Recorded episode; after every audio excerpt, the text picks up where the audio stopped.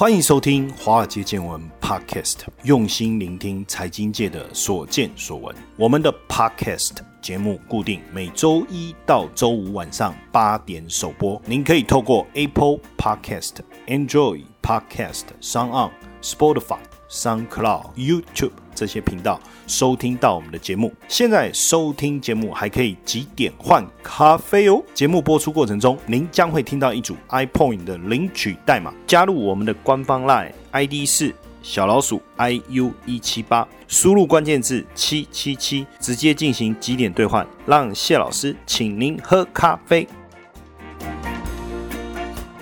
好，大家晚安，欢迎收听《华尔街见闻》Podcast，我是古怪教授谢承彦。好，那也请大家别忘了到我们《华尔街见闻》脸书粉丝页留言，每一集帮我们分享一下你听后的心得，好坏不拘。你想酸我也可以酸，你要骂我也可以骂，你要给我一个打一条都不行哦，不可以骂脏话哦，要有品哦。酸可以，只要你酸的有技巧，酸的有文字的艺术。我还会给你留言暗赞，好不好？但是就是很单纯的骂啊，不好听啊，烂啊，什么没品啊，乱讲啊，这种不要留了，好不好？我玻璃心呢，你也不要一味的留好的，因为这样子我会得意。但有时候你可以给我们一点建议啊，这种建议呢，如果是不好的就不要留了。哎，那那你这样到底要我们留什么？哦，没有啦，就鼓励支持嘛。就说，哎呀，夏老师，我们还蛮喜欢你的广播，虽然有时候都没有讲重点哦。啊，夏老师，我们觉得你你这个广播很有趣，虽然你的笑话很冷啊。夏老师，你的声音很好听，那虽然有时候我每次一听就睡着。哦，这种啊，夏老师，你那个题目选的都很棒，虽然都跟人家重复，或者说啊，夏老师，你这个很有眼光，都比人家提早半年看到未来，只是一开始都是错的，这种留的很有艺术嘛，对不对？好，那上个礼拜我们有跟大家分享这个辉瑞，就是上个礼拜啊，我们在讲九号，他跟德国 BioTech 哈宣布联手研发 BNT 疫苗这件事，对不对？有没有？哦哇，那大家都觉得说全球疫苗有一个重大突破，那现在我们要来聊的是说。哎，结果怎么根据这个辉瑞交给这个美国 SEC 的申报文件，发现他们的执行长波拉，哎，在九号。就出售了相当于一点五九亿，那就一点六亿台币的股票哦，太屌了！也就是说，他先宣布这个新冠病毒实验疫苗出现出奇的数据非常的好，然后股价大涨，然后接着他就把股票卖掉，因为那一天他们的股价大涨十五趴。为什么？就是在没有感染新冠病的情况下，新冠疫苗对受试者的有效率高达百分之九十，然后接着他就就卖股票哦。他他还是有申报嘛，有跟 S。SEC 申报了哈，那目前是不确定他什么时候得知疫苗出现正面实验数据。不过疫苗的研发部门主管是在八号下午一点得到这个实验结果了哈。那这一桩交易案占博拉手上直接间接持股的比重是六十一点八哈。当然就是说他卖掉了大概他手上直接间接持股大概六成哦，所以 这有没有问题啊？我也不晓得。我觉得这个有时候真的要好好的了解一下。但实际上，这个讯息。辉瑞药厂这个讯息出来，这个 H Fund 的大佬啊，叫 Ekman 哦。这个 Ekman 呢，也不见得每个人都认识他，但是我讲一下，他在三月股灾前哦，就压市场会崩盘，他赚了多少钱哦？赚了二十六亿美金，这样应该算大佬吧？管他是谁，他可以看对市场，然后赚二十六亿美金，是不是大佬？是吧？对不对？如果哪一天我谢承彦压台股崩盘，然后赚了二十六亿美金，我算不算大佬？应该算嘛，但不可能哈，没那个机会，因为你的资金要够，而且要很。很有胆量，而且还要看对，对不对？就成就了一个大佬。这个 Ekman 他就说，就是在疫苗发布的当天讯息出来，他就说，其实市场还是很危险，所以他认为应该还是要去做空，或是放空，或是认为美国企业在未来还是表现应该还是不太好，因为他说，大家对新冠病毒。有了这个疫苗嘛，大家觉得哎很好很好，激励嘛。可是他说这样会不会反而大家就更不愿意戴口罩，反而轻忽病毒的威胁哦？所以他还是持续这个放空企业债哈。但是不止美国有好消息啦，说实在疫苗的部分啊，俄罗斯哦也有好消息哦。俄罗斯是放话，他说哎他们研究这个 COVID-19 啊这个疫苗啊叫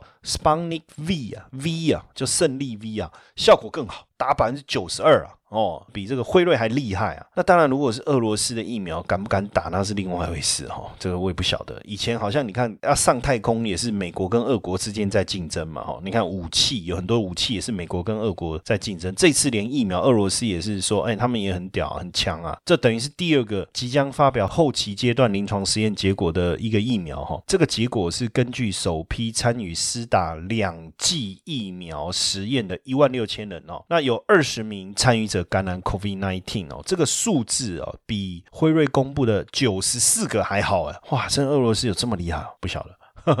然后他说，反正之后他们还是会再进行疫苗实验六个月了哈。那这个实验的数据呢，也会交给同业的专家来做评审哦。那一样会发表在顶尖的国际医学期刊。当然，如果是真的，我们也是很兴奋啊。就就是说，哇，有一有二有三，就会有三有四有五了。那疫苗越越多了，哦耶呼，我们可以出国了吗？啊，在台湾闷了一年了，每一个都伪出国，每一个都跟我说这里好像哪里，好像巴厘岛，我好怀念我的那个苏梅岛，我好好怀念我的普吉岛。哦，好，不要讲这个，讲到大家都会心情就郁闷，对不对？辉瑞啊，不管有一首歌叫什么也好，什么也好，突然想不起来，就是那个谁唱的。哒啦哒哒哒哒哒哒哒，就不管是俄罗斯也好啦，不管是辉瑞也好啦，反正达到这么高的保护力，对不对？反正未来不管哪一家疫苗先上市，我觉得都是商机啊。到时候，全球航空、医药、专业物流公司，包括华航啦，哦，我们的专业医疗物流公司九域啦，货运承揽业者都会是受惠者哈。国际机构 IATA 就预估，全球人口数来推估的话，短期运输新冠疫苗的飞机至少要八千架次的波音七四七哈。那当然，我们台湾先受惠的就华航、长龙航，这个一定会受惠嘛哈。那低温包装物流运送的，像中飞航这个叫冷链概念股哈，台空迅捷也有机会哈。那当然，疫苗到了台湾也要有物流业者来运送哦，所以专业疫苗运送业就是九域啊，像远雄港哦，它也可以提供低温的仓储。所以，因为辉瑞的疫苗是 RNA 疫苗哈，容易变异哦，容易变异啊，这很可怕。所以你的运送要在负六十度到八十度，所以不只要冷冻柜，还要特殊包装，你还有冷链物流，这个很重要，这个很重要。那当然，这个九。九玉啊，不是要很久才会好，这叫九玉哦，是它公司名字叫九玉。OK，那卫福部也找过他们询问有关于疫苗冷链运输的问题，所以现在他们也开始希望能够官民合作哦，官方跟民间来合作，打造一个符合疫苗运送的冷链系统。所以未来。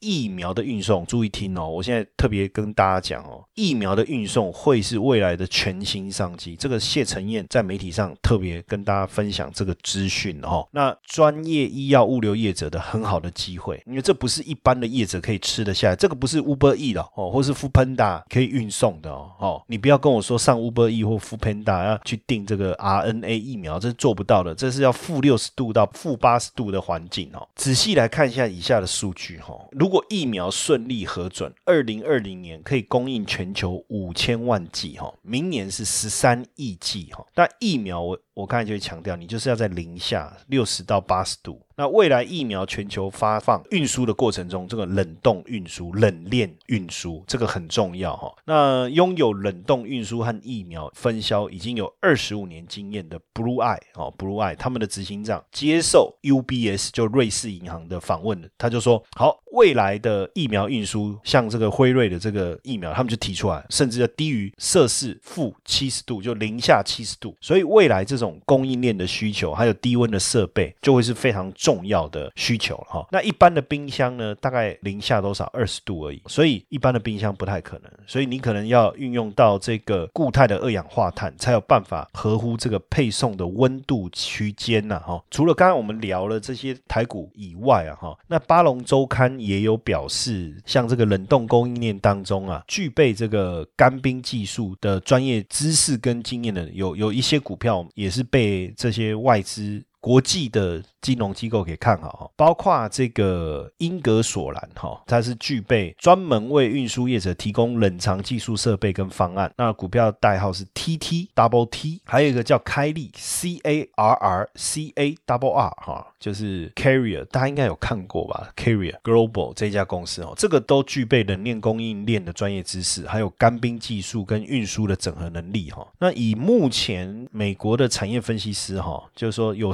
四成是给这个英格索兰买进平等哈，有五成是给开利买进平等。那另外像物流业者哈，它股票代号是 KNX，这个都是美我们在讲美股哈，美股的股票它是用英文字母来表示哈，它提供冷藏卡车这样的一个运输。以今年来看，目前预估本益比是十二倍，比 S M P 五百二十一倍还低非常非常多，所以有八成高达八成的分析师认为值得买进。我们这边讲的分析师不是台湾的分析师，我们讲的是美国这种所谓机构，他的工作就是专门在做这种股票跟研究分析的分析师。那再来呢，像国际物流业优比数 UPS 哈 UPS 跟联邦快递 FDX，那这两家公司也有提供医疗货物的运输服务哈。那目前联邦快递有七成的分析师认为可以买进，那 UPS 认为有五点五成。好，所以这个疫苗真的如果能够顺利上市的话，哎呦。冷藏运输的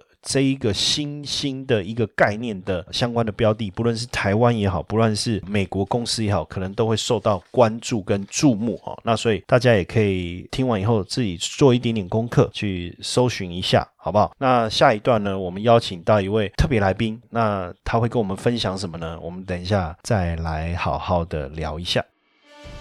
谢晨彦老师寻找接班人计划，操盘领航员，开创斜杠收入线上说明会，搜寻赖好友 at iu 一七八，输入关键字八八八。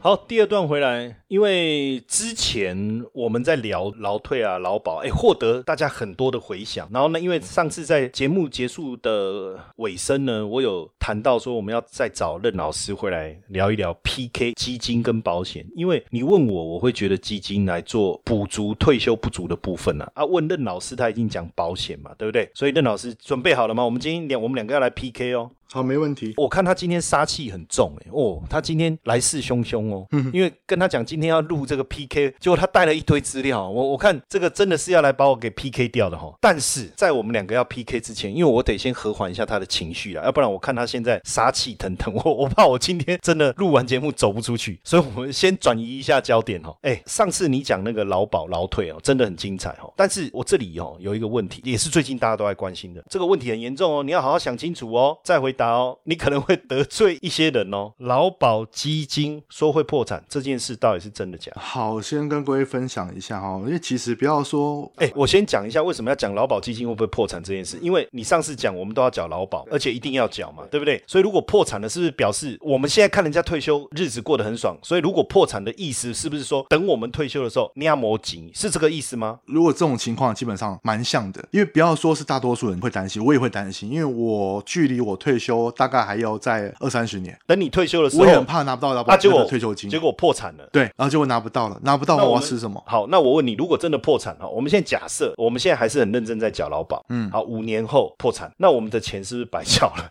可以这样说，可是因为我们我还有劳退，但是劳退部分来讲，不是啊，你讲的劳退是我自己存的钱吗？我们是你上次讲完以后，我们都懂了嘛。嘿，但是现在这个破产的意思是劳保缴了，那我现在的意思是说，那如果他破产了，我的劳保费是不是就打水漂了？我的意思是这样了，可以这样讲啊。好啊，那打水漂，那你又说我不能不缴，对啊，啊，那看那我缴了，然后又打水漂，嘿。那所以到底会不会破产？这个很重要了嘛。好，我现在讲一下，基本上这个部分是劳保局精算，精算出来结果就是预估我们现在目前最快二零二三年，好慢一点要二零二六年，劳保局就要破产了，就没有钱再付给这些像我们这一代或是我下一代的劳保的年金给付了。哎，可是我后来想，如果他二零二三就破产，那好啊，很快就破产，我们劳保费就不用缴了，早一点知道结果哦。这样不对啊，因为比如说我像我缴，我已经缴了快要十多年了，那还有比我缴更久的怎么办？哦，你的意思是说，虽然现在开始你不用。再缴好了，比如说二零二三年破产了，好，那你就很高兴啊，我们不用再缴啊。可是想一想不对，你前面缴的十几年就白缴了，对白缴，而且还有人比缴比我更久，所以其实应该是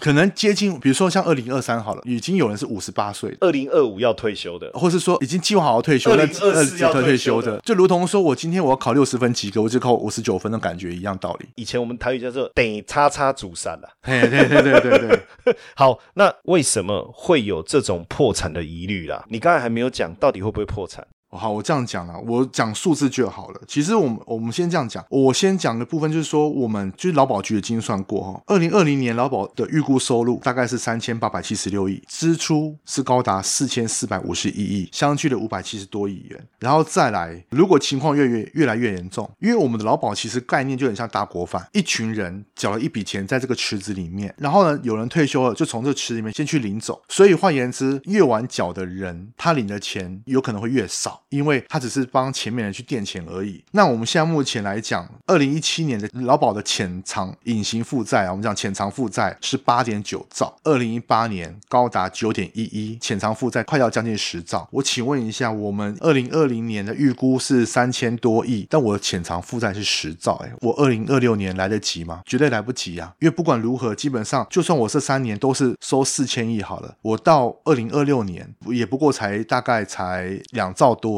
可是我潜藏负债十兆，哎，是不是要破产了？这很明显啊！那这样讲，我觉得有一个最简单的说法，就是说领的人比付的人少，这个就会是一个问题，对不对？那我想到第一个解决办法，就多生几个小孩，这样以后有比较多人来缴。好啊，当然这个玩笑话了，这个也不是真正解决问题的办法哈。现在会破产的几个原因到底是什么？因为你刚才讲的是数字，哎，就是说我知道啊，啊，你为什么？为什么会欠钱？你为什么会破产啊？靠呀！我一个月赚两万啊，我欠人五万，对不？啊，钱赚少啊，啊，开借啊，哎，那这个是结果。这过程当中会有一些问题嘛？那问题到底是什么？基本上我归纳几个重点哈。第一个就是入不敷出，是我刚刚一所强调的，就我的钱收这么少，我要付出去这么多，其实法规面出现很大问题。这过去一直以来我都觉得很奇怪的一个盲点。我们讲现在目前的劳保的条例了，好了，劳保的年金给付方式的话，它是按照退休前五年。的投保薪资平均，比如说我六十五岁退休之后，我我领的劳保给付的那个年金的金额，就是按照六十岁到六十五岁之间这五年的平均的月投保薪资。然而，这就盲点在啊，那这样的话，我二十岁开始投保，我先保基本工资，然后到六十岁的时候再把劳保的金额给提高，我就会一样符合这五年啦。那我这二十岁到六十岁之间的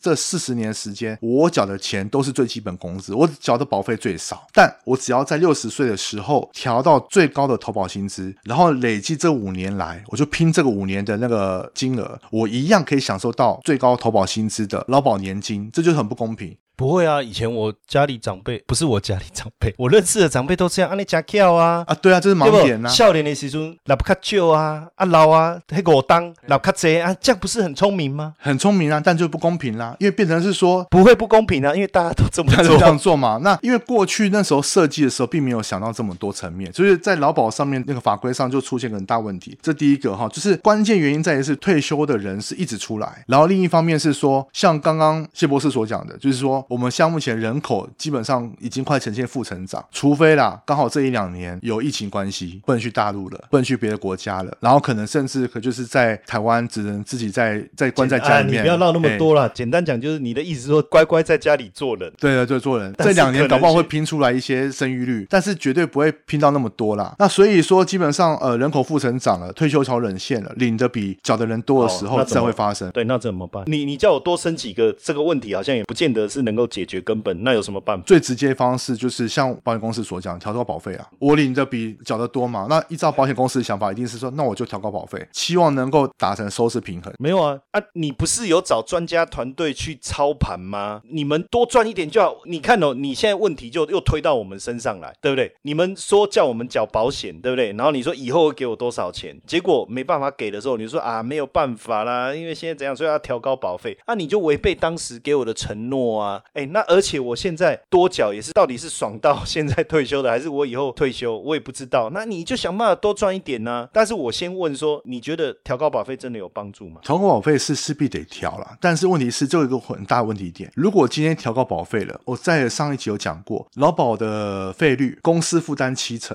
个人负担两成，政府负担一成。那万一今天你要调高费率，公司的支出势必就要提高。那提高之后会反映到两个地方，第一个，它的企业成本增加；价，呃，因为人事成本增加了嘛。然后第二个，它会调涨员工的所得的几率越来越少，因为我调涨起来了，我还是得缴多的保费出来，那我就不要调涨。这时候员工的薪水会停留在某个程度，可是企业成本增加，未来的物价就会增加，这反而会变成个反效果。那另外一部分是针对所谓的调高保费费率的话，会变成个情况是说，如果针对自营业者或者是所谓的那种去投保工会的人，那因为投保工会的话是个人负担四十趴，政府负担六十趴，我原本呢，我只要负担十趴的金额可能固定的，但是我像目前因为调高费率之后，政府负担的六十趴也会更高，那不就是打自己嘴巴吗？所以这部分会变成个情形是说，调稿费一定可以吗？会调，但问题是怎么调？我觉得这部分就是要去请政府的官员去思考问题。你调上去之后，会不会造成反效果？有没有可能会造成更多的所谓的成本增加？然后呢，物价会攀高？有可能，就是这样的想法。那刚刚谢博士所讲说啊，那我就绩效好一点就好啦。我其实一直好奇一个问题，就是我常常听到一些人讲说，哦，因为劳保基金是四大基金嘛，那基本上每一笔劳退也好，或劳保基金也好，他们都会在市场上上做操作。那我真的很搞不懂，说那如果是真的这么庞大的金额，为何绩效我听到都是不好的情形，以及说每次四大四大基金要护盘的时候，他们反而会更不好。如果是这样的情形之下，那为什么还要在做护盘？我就搞不懂这部分，我反而会要反问谢博士了。接下来就是我们今天的彩蛋时间，iPhone 领取代码 K 八二五一，活动详情呢，请到下方的说明栏观看。这个当然我会比较熟悉哦，但是我觉得先呼应一下任老师刚才第一个讲法，就是说这样听起来他是赞成要调高了，但是调高的过程当中好像也不是这么单纯调高就解决问题哈，因为包括后面你刚才讲到很多衍生性的问题会出来，可是我觉得哎很难呐，不调不行啊哈。那你说靠投资多赚一点，我跟各位解释一下哦，基本上我们的四大基金哦，比如说劳保基金、劳退基金还有邮政储金啊这些哈，它基本上相关的部门它有成立自己的操盘团队，那。也有委外代操的部分，那委外代操的部分其实就会有很多优秀的投信，他们会去投标，告诉你我会怎么做，我以前怎么做，我未来要怎么做，我们预计的报酬率是多少。当然，基本上敢去参与投标的这些投信业者，应该都不会太差了哈。我们先看一下过去的绩效好了哈，因为刚好我们也整理了这个资料，想跟大家分享一下。但是通常都是一开始的时候比较厉害，一开始像八十四年、八四、八五、八六、八七、八八这三年，真的报酬率是不错的。那像八四年到八十八年的时候，大概报酬率最差有五点六九，但是好的时候有到七点七八。但是到了两千年的时候，这个报酬率就大幅度的下滑，单年度只有零点九二。其实我们仔细去想一下，为什么两千年科技泡沫化，所以产生了一些影响。然后二零零二年也不好，二零零三、二零零四大概三点多。比较值得我们去讨论的是二零零八年，二零零八年赔多少？赔十六点五三。但是各位得想一下，那一年台股是从，我们就讲一个比较 rough 的数字。哈，就是从一万跌到四千，所以台股是跌六成，但是呢，我们的基金只有赔十六趴，恭喜仔比起来一起看高，一起加高呢。你如果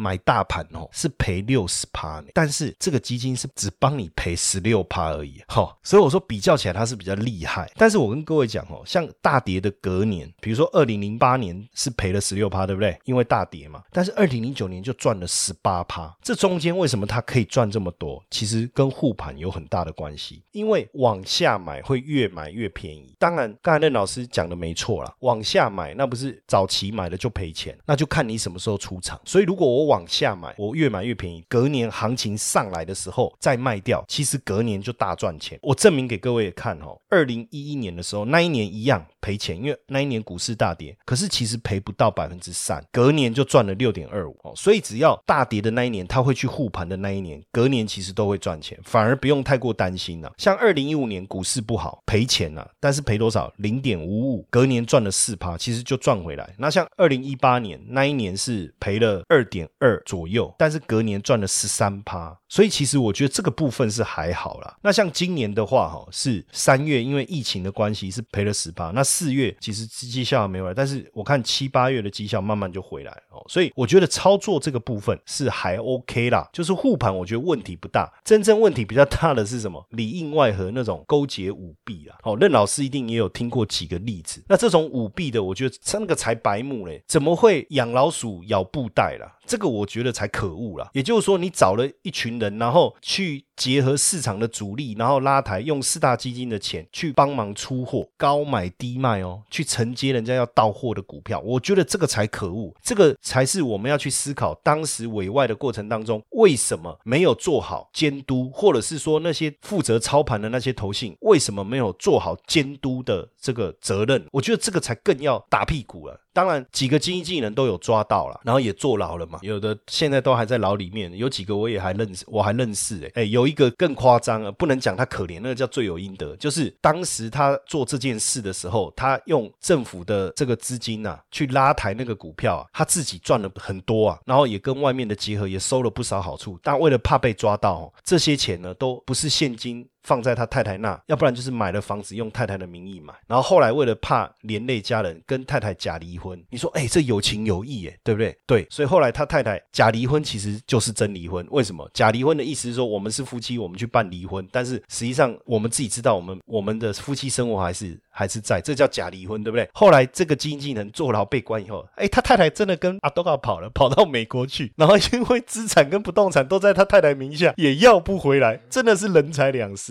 但是我觉得这种问题很严重，真的是应该要想办法避免呐，吼，就是说不要有舞弊。但是操作面我觉得还好啊，我这样讲起来你不觉得还蛮 OK 的吗？哦，所以我对于我在外面所听到的什么操作绩效不彰，可能是个误会咯。那这样听起来，其实回归到原点，应该还是回归在入不敷出跟所谓的潜藏负债太高咯。因为我其实，在去年哈，我们去劳保局统计过一个数字，去年我们的在职劳工哈，大概是一千一百五十一万人。左右了，那平均劳工跟企业哈每个月所缴的保费就是两千九百块左右。那去年呢，领走。老年年金的人大概是一百二十七点三万人，平均哈每个退休劳工每个月可以领到一万六千七百零七元。诶，其实我看到这个数字还蛮妙的，为什么？因为我们去年一千一百五十多万人的劳工哈，那每月保费平均大概是缴两千九百零一元，但是领走的人只有一百二十七万人，大概也就一成多而已。可是他领了大概可以领到一万六千多。诶，那所以等于说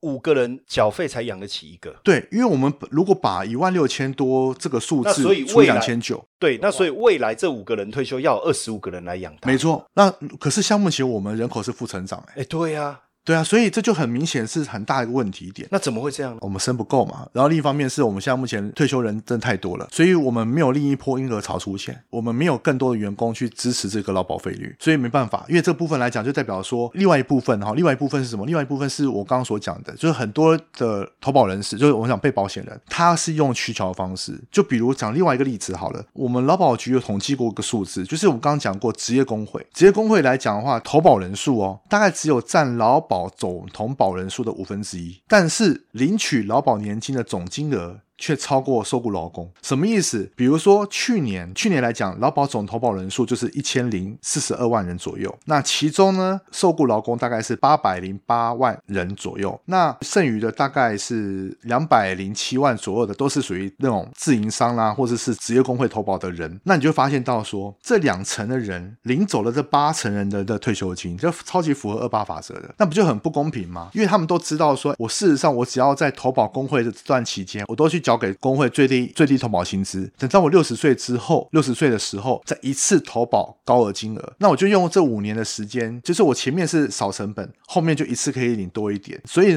大部分来讲，就是说为什么会有所谓的潜藏负债，还有所谓的入不敷出，很大原因在这边。因为毕竟劳保是属于确定给付制，所谓确定给付制就是我今天缴下去之后，劳保未来会有多少负债是确定的。毕竟来讲是我跟国家订立契约关系，所以毕竟是我缴了之后，你必须要给我的，所以。所以我只要知道说我缴多少钱之后，我未来一定可以拿到多少钱回来。那对于国家来讲，就是确定负债，所以变成是说，像我们刚刚讲的，五个人要养一个退休年龄者。那如果后面的劳工人数不多，或者是说劳保费率无法增加，那当然没办法。因为现在目前来讲，我们的劳保费率是十一趴嘛，那每两年要往上调整。像目前表定数字是十二趴，但是劳保局算过，要收支平衡的话，劳保费率要二十七趴。那我们现在目前还有十五趴左右的空间，必须调整。那这部分就很大问题点。嗯，那当然，这个还是要有待我们伟大英明的政府去想办法解决了哈。但是回到我们一开始要讨论的问题啊，那如果我退休不足的部分呢、我基金跟保险要来做，怎么做？哎，可是时间好像又不够了，哎，又没办法了，哎，那就只好又等下一次。我想说这样子好了啦，也不要这样子一直吊大家胃口。下一次任老师来的时候，你干脆除了告诉我们为什么用保险来补足退休不足的部分之外，你顺便直接告诉我们要用什么方式来做。好的，没问题。好，那今天晚上我们的内容就到这边，谢谢大家今天晚上收听，晚安。如果大家喜欢华尔街见闻 Podcast 的话，请记得给谢老师一个大大的五星评分哦。